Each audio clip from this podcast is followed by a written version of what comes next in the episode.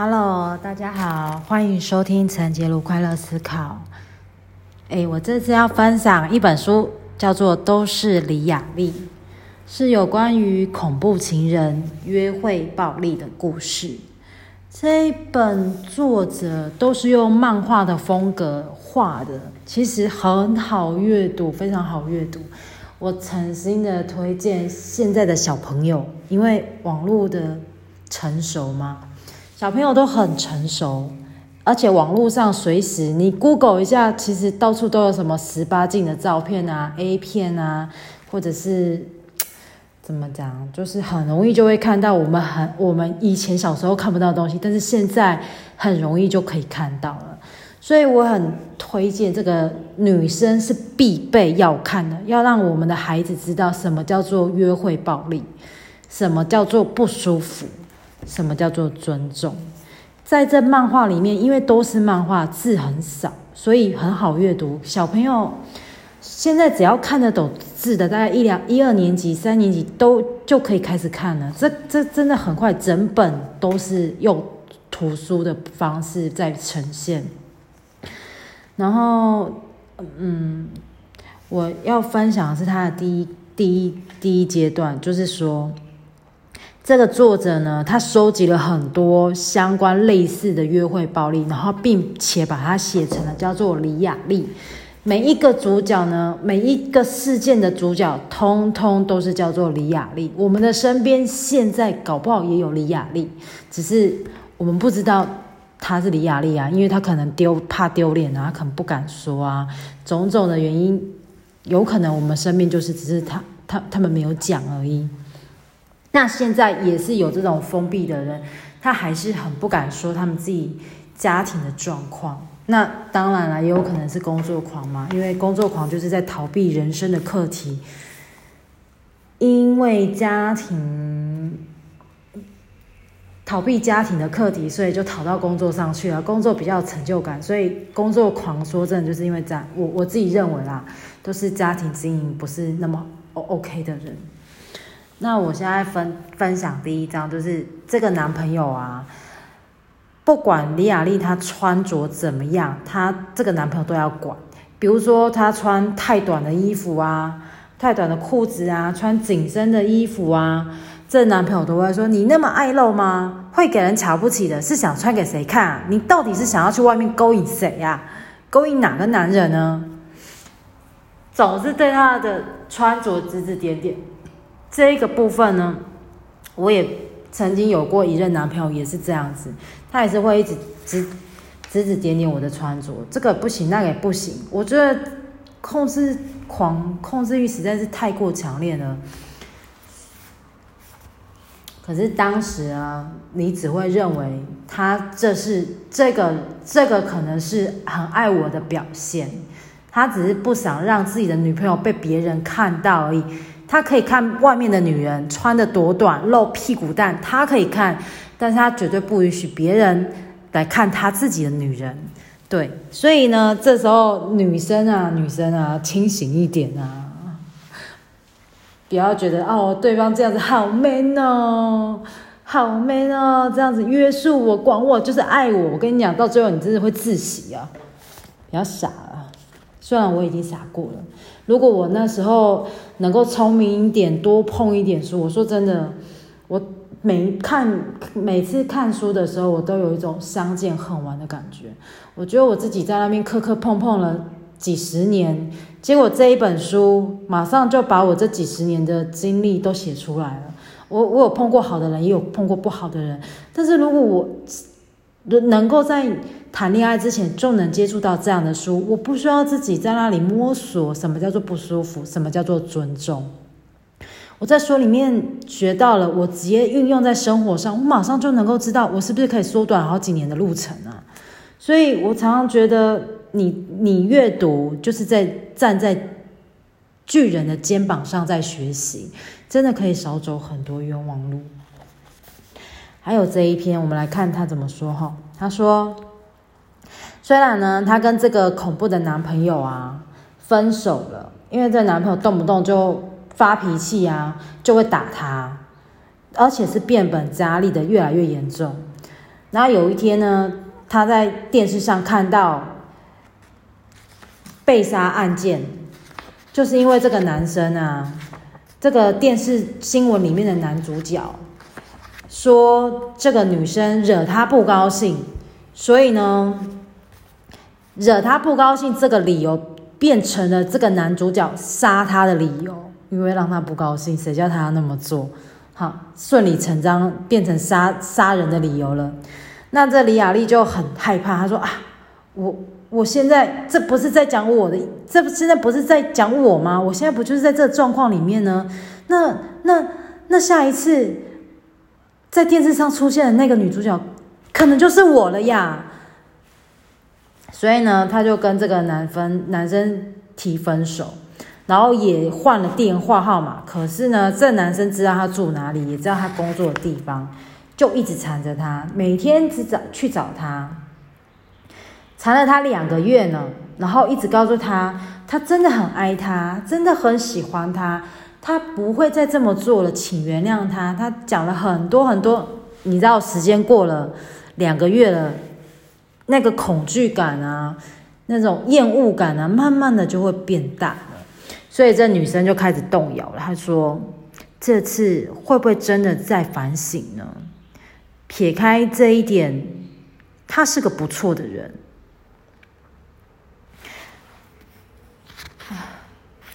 结果呢，就真的又跟他交往了。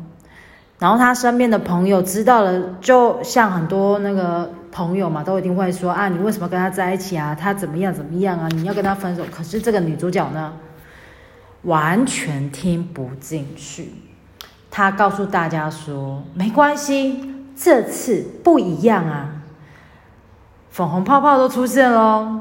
这男生初阶段真的对她很好，那男生也告诉她说：‘我真的很后悔，我会负起保护你的责任。’这一段时间真的对他好好，一直到这个女方放下心，就开始改变了。”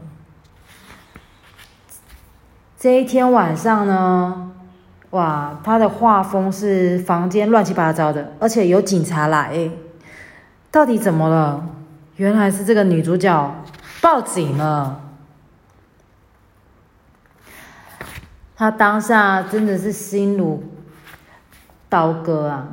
他一直在想说，那个啊，你今天怎么这么美？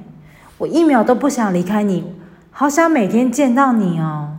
雅丽，我爱你。那样甜言蜜语的那个男人到哪里去了呀？结果恶性循环就是又出现了。那这个人呢？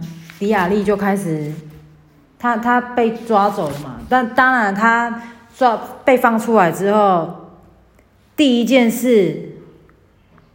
就是马上跑来找李雅丽，又又是跪下来道歉啦，又是怎么样的？那这李雅丽呢，都避不见面，不要跟他接触，也不要跟他讲话。可是呢，李雅丽开始觉得害怕了，因为这男生一直在装弱。他说：“我这辈子完蛋了，在社会上会被排挤，我真的很怕别人会怎么看我，留下一辈子案底污点，你要负责吗？”可是侦讯的时候，我还是很想你。看来我真的很爱你。他又对这女方甜言蜜语了。结果这个女生呢，她觉得很害怕，说：“哇，我会不会毁了他的人生啊？因为留了案底啊，大家都很害怕。第一次交往，然后结果闹到警察局，出刚出社会的女生，当然会害怕啊。”她说：“如果他留了案底，我如果毁了他的人生。”这个男的会不会来报复我呢？结果呢，这女生就马上又打电话到警察局去了，就问说可不可以删除记录啊？她这个小姐呢，警察小姐就跟他说：“笔录已经做了，没有办法删，而且你会被他反咬，告你诬告。你也不小了，长那么大都在干嘛呀？”好，哇。这不能删啊！男朋友有问他那她又跟她的男朋友又又连上联系了嘛，她就说能删吗？然后李雅丽就说没有办法，没有办法删。那这男的就说：“哎，真是的，我要是有靠山，删掉这些记录有什么难的？害男友变成犯罪，变成罪犯，感觉怎么样？开心吗？”哇，这下李雅丽心里揪了起来了。她说：“她觉得说，哇，这这是我的错吗？这这是在怪我吗？难道这真的是我的错吗？”她开始自我怀疑了。结果最后他到底是怎么跑、怎么出来的呢？来看一下，有有一次啊，他妹妹李雅丽的妹妹来家里一起住，结果这个男的呢，他又喝他喝酒醉了，跑来家里大乱，他妹妹也吓到了。他在前面一直打，一直敲门啊，一直大叫啊，李雅丽都不都不出声，也不跟他回应。妹妹跟跟在旁边，结果呢，这男的居然爬窗户啊！哎，吓死人了！又第二次报警了。这这一次报警呢，除了报警之外，还打电话给房东，请房东都来，全部人都在这里。结果呢，李雅丽以为警察可以保护她。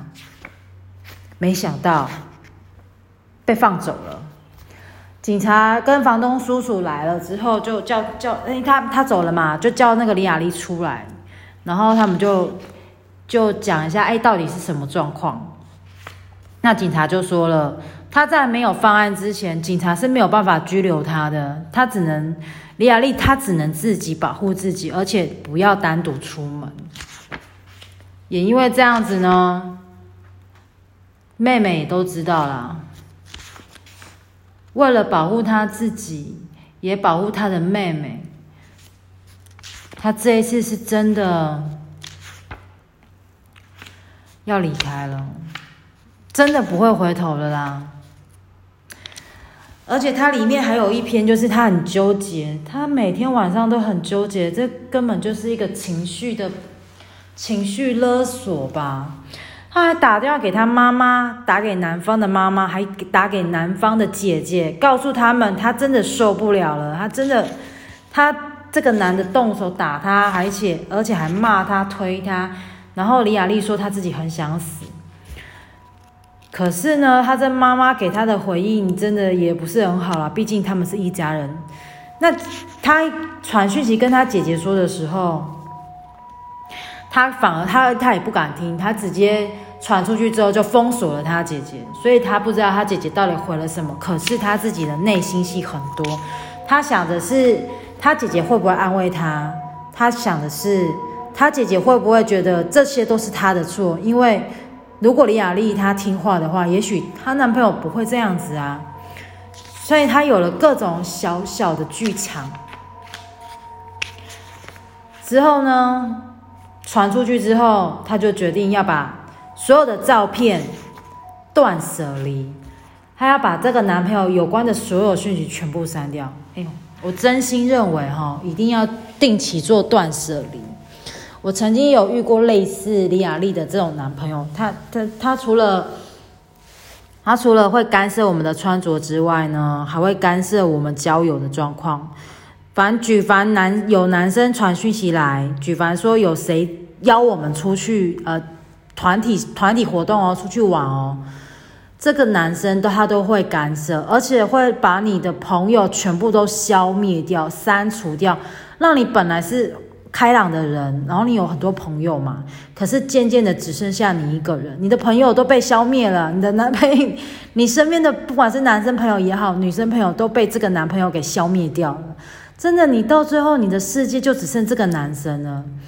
而且会反复的恶性循环之后，呃，女主角通常啊，包含我自己也一样，都会自我怀疑说，是不是我真的很烂？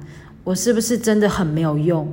我是不是就像这个男朋友讲的这样子，一定要依靠在他身上，否否则我一无是处。有有这这种自我怀疑啊，这种没有自信都会反复的出现，而且每个晚上你都会很难睡觉，这是一种心灵的折磨。所以，如果你真的要走出一段关系，或者是你平常的保养一定要做好断舍离，把没有用的照片啊，把没有用的照片，我我当时离呃那个分手的时候啊，我就是把所有的照片删除，把所有有关他的东西全部都丢掉，直接打包丢掉，然后还有，总之，然后那那时候还有个室友，啊，那个室友他不是很讨喜，不是呃就是。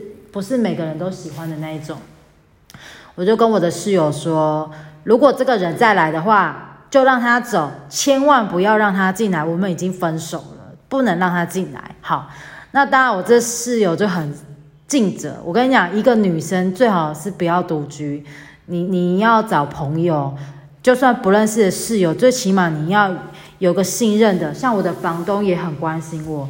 我那时候虽然是一个人在外地生活，然后人也都不认识，但是我那时候的房东他很关心我，只要我有需要，他就马上会出现那一种。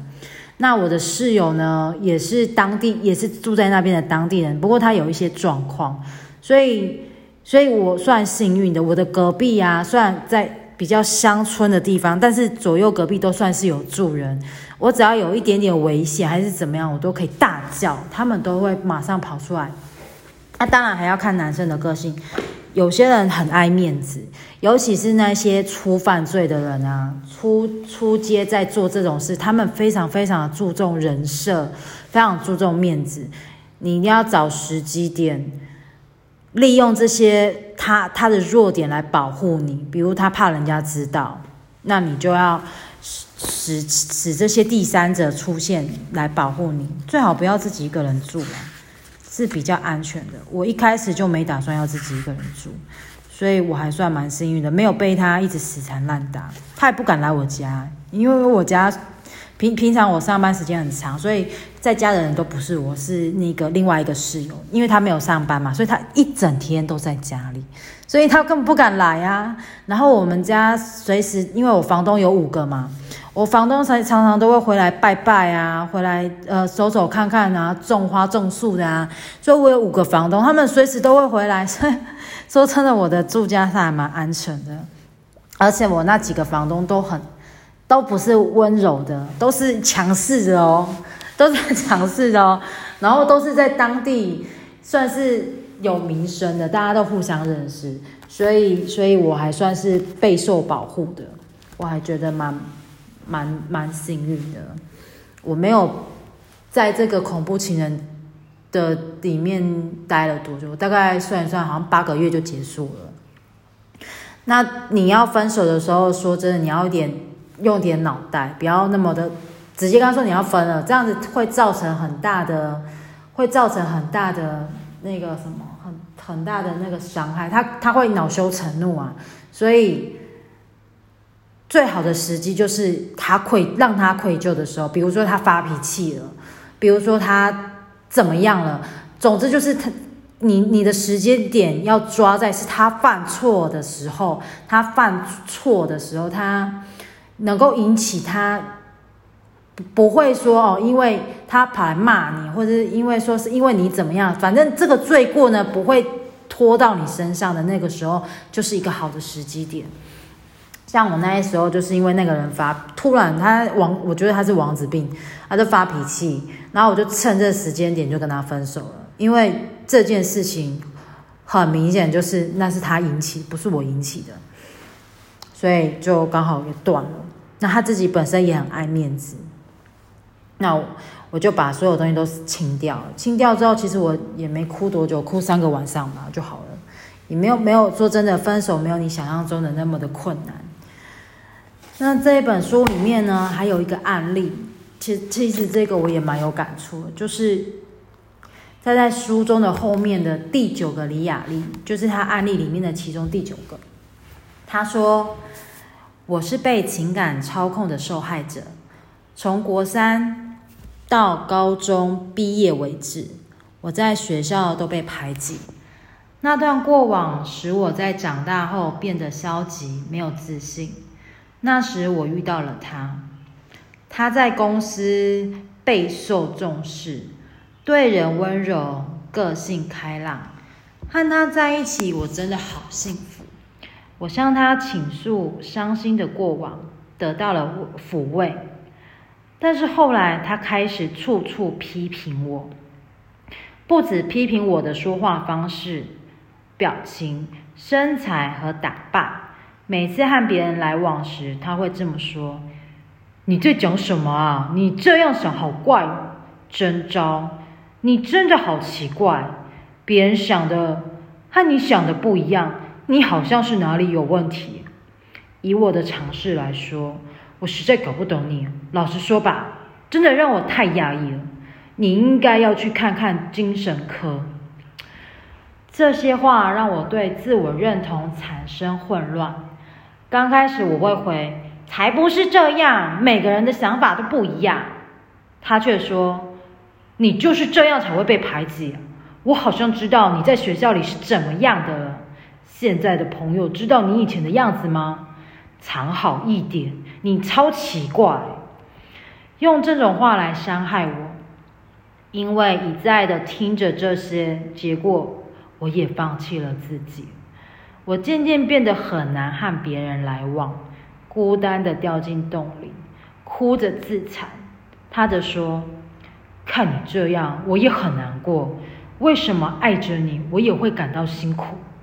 没关系，只要你乖乖听话，看起来就像个正常人，只要你听我说的去做就好了。不是有我在吗？就算你那样，我也爱你。”我也否定了自己，觉得若没有他的提醒，我在别人眼里就不正常，所以全身心都依他说的献给他了。幸好我自己逃避了那处地狱。偶然间，我在网络上看到有人分享被情感操控的经验，有如当头棒喝。房间里亮起一道明光，我找了情感操控的相关书籍来看，整理好过去那段可怕的时光，走向外面的世界。虽然在和他分手之后，我仍会自我怀疑，但我不想再活在他的阴影下，因为我是珍贵的。分手后，我找回了我的生活和爱我的朋友们。也有了恋人，他爱我，尊重最原本的我。希望我的故事能帮助受害者变得坚强，找到自己的光芒。这一段文章啊，这一段分享，他讲了，他说他找了情感操控相关书籍来看。这个呢，没错，我当初就是因为在图书馆看到了一本。御姐爱的书，他说他那本书好像叫做《只是不想将就》，只是不只是不想这样将就。我看完这本书之后，我想要分手的信念越来越强，越来越强，越来越强。我就把这本书先放着，而且我还不敢给我男朋友看到，当时的男朋友，我不敢给他看到。我只是一直告诉自己，对，我不想要将就这样过生活，我不想一直被人家控制。而且，而且，我当初我想到的是，我当初跟要交男朋友的目的啊，我是为了要有人陪伴而已。但是我并没有要人家，并没有要一个人来控制我啊。我想要出去就出去，我想要跟朋友出去吃饭就去吃饭。我为什么要过这样的生活，然后把自己搞得很狼狈的样子？一个漂漂亮亮的人，结果现在变成这副德性，想要穿什么衣服不能穿，哈，然后。想要跟朋友出去不能出去，我还得可有时候可能还要躲躲藏藏的，然后还不能让人家知道。然后朋友传讯息给我，还要删掉，我还要把手机藏起来或关静音，或者是因为因为如果被他看到的话就会吵架。我过的这个生活，我觉得越来越不光明面了，你知道吗？整个都是黑暗的，都都要隐藏。我我很不喜欢这种感觉，所以呢，后来就真的就跟他分手了。也是也是一个缘分啦，刚好是给了一个时机，哎，不然他哎跑去闹我同事，哎，丢脸死了啊！我真的觉得很丢脸。我每我我那几个同事啊，都被乱到，他他去找人家吵架啊！你看我那些同事有家庭的，这样能看吗？人家小朋友如果知道的话，而且在当地又是一个小圈子，很容易就传出去了。我是没差啦，我是没差，可是人对人家不好意思，而且跟他们也跟他们没关系啊。所以这这一个文章啊，我就觉得还蛮有感触，是因为我有遇到一个类似这样的人，他就会，他有时候就会，你要说他开玩笑呢，又好像是开玩笑，可是他开玩笑的方式真的是让我不舒服，他就会讲类似这样的话，他就说。就像这个文章里面的男主角讲的话，他说：“你看，你就是这样才会被白起，或者是你就是这样子才会被人家裁员，你就是这个样子，人家才会觉得你很奇怪。然后他有时候会讲说：没关系，你就是奇怪，我才爱你。你看讲这种话，你不觉得就是让人家很不舒服吗？有有人讲话就是这样子，他先刁完你之后，再给你摸摸，给你修修。”而且而且，如果你说只是偶尔还好，没有哦，有时候是常常哦。尤其是你在顶顶嘴的时候，尤其是你可能讲话让他不高兴的时候，他就会说：“你看，我就只我就我想我我现在都能够理解为什么你会被人家讨厌呢？为什么？你就是很奇怪，你是不是应该要去看神经病科啊？精神精神科？”他就会这样讲哎。然后我刚开始我刚开始的时候就觉得他这个人讲话。是是因为有人这样常对他讲话吗？不然为什么他他我那时候会想说他是在开玩笑吗？还是怎么样？我我不晓得要怎么去改变这个局势，但是我只知道我不喜欢。后来我也跟你讲，我真的是找了很多类似人际关系的书，还有一些应对进退的书，还有当然也有关智商的书，心理智商。我最后就找到了一个方法，我告诉他说。我希望你说好话，做好事，哦我们要天天开心。我跟你在一起，我的目的呢是希望我们两个可以一起变好，一起天天开心。所以我希望你可以说好话，说好听的话，这样子。然后我说，如果你真的做不到，那不好意思，我们可能就要分开了。我看是。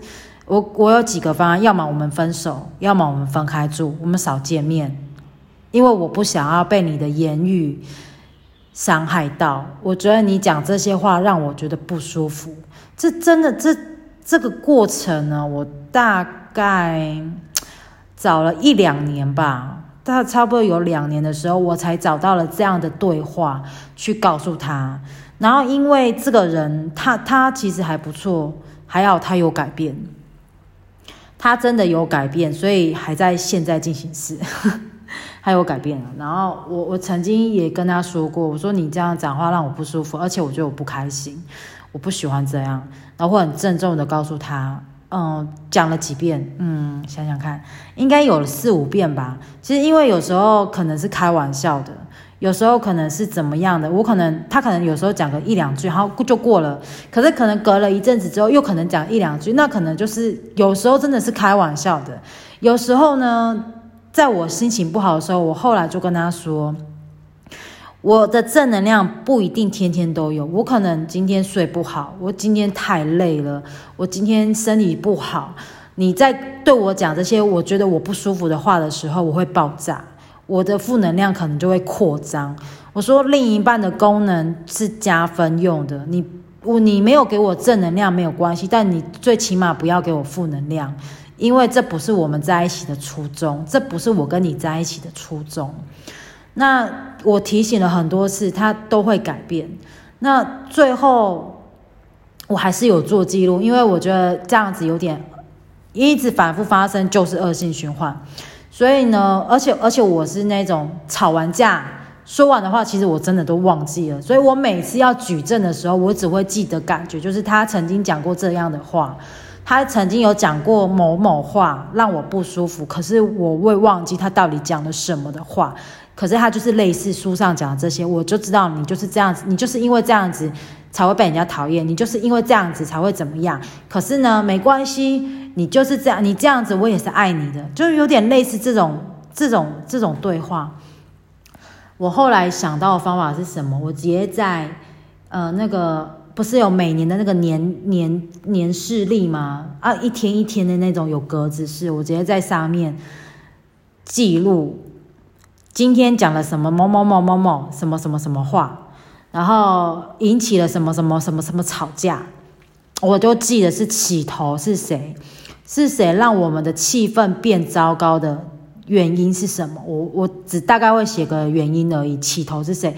是谁讲了什么？是谁做了什么？是类似这样子，然后我就会去记录那个时间点，然后放在比较公开的地方，也就是他也看得到的地方。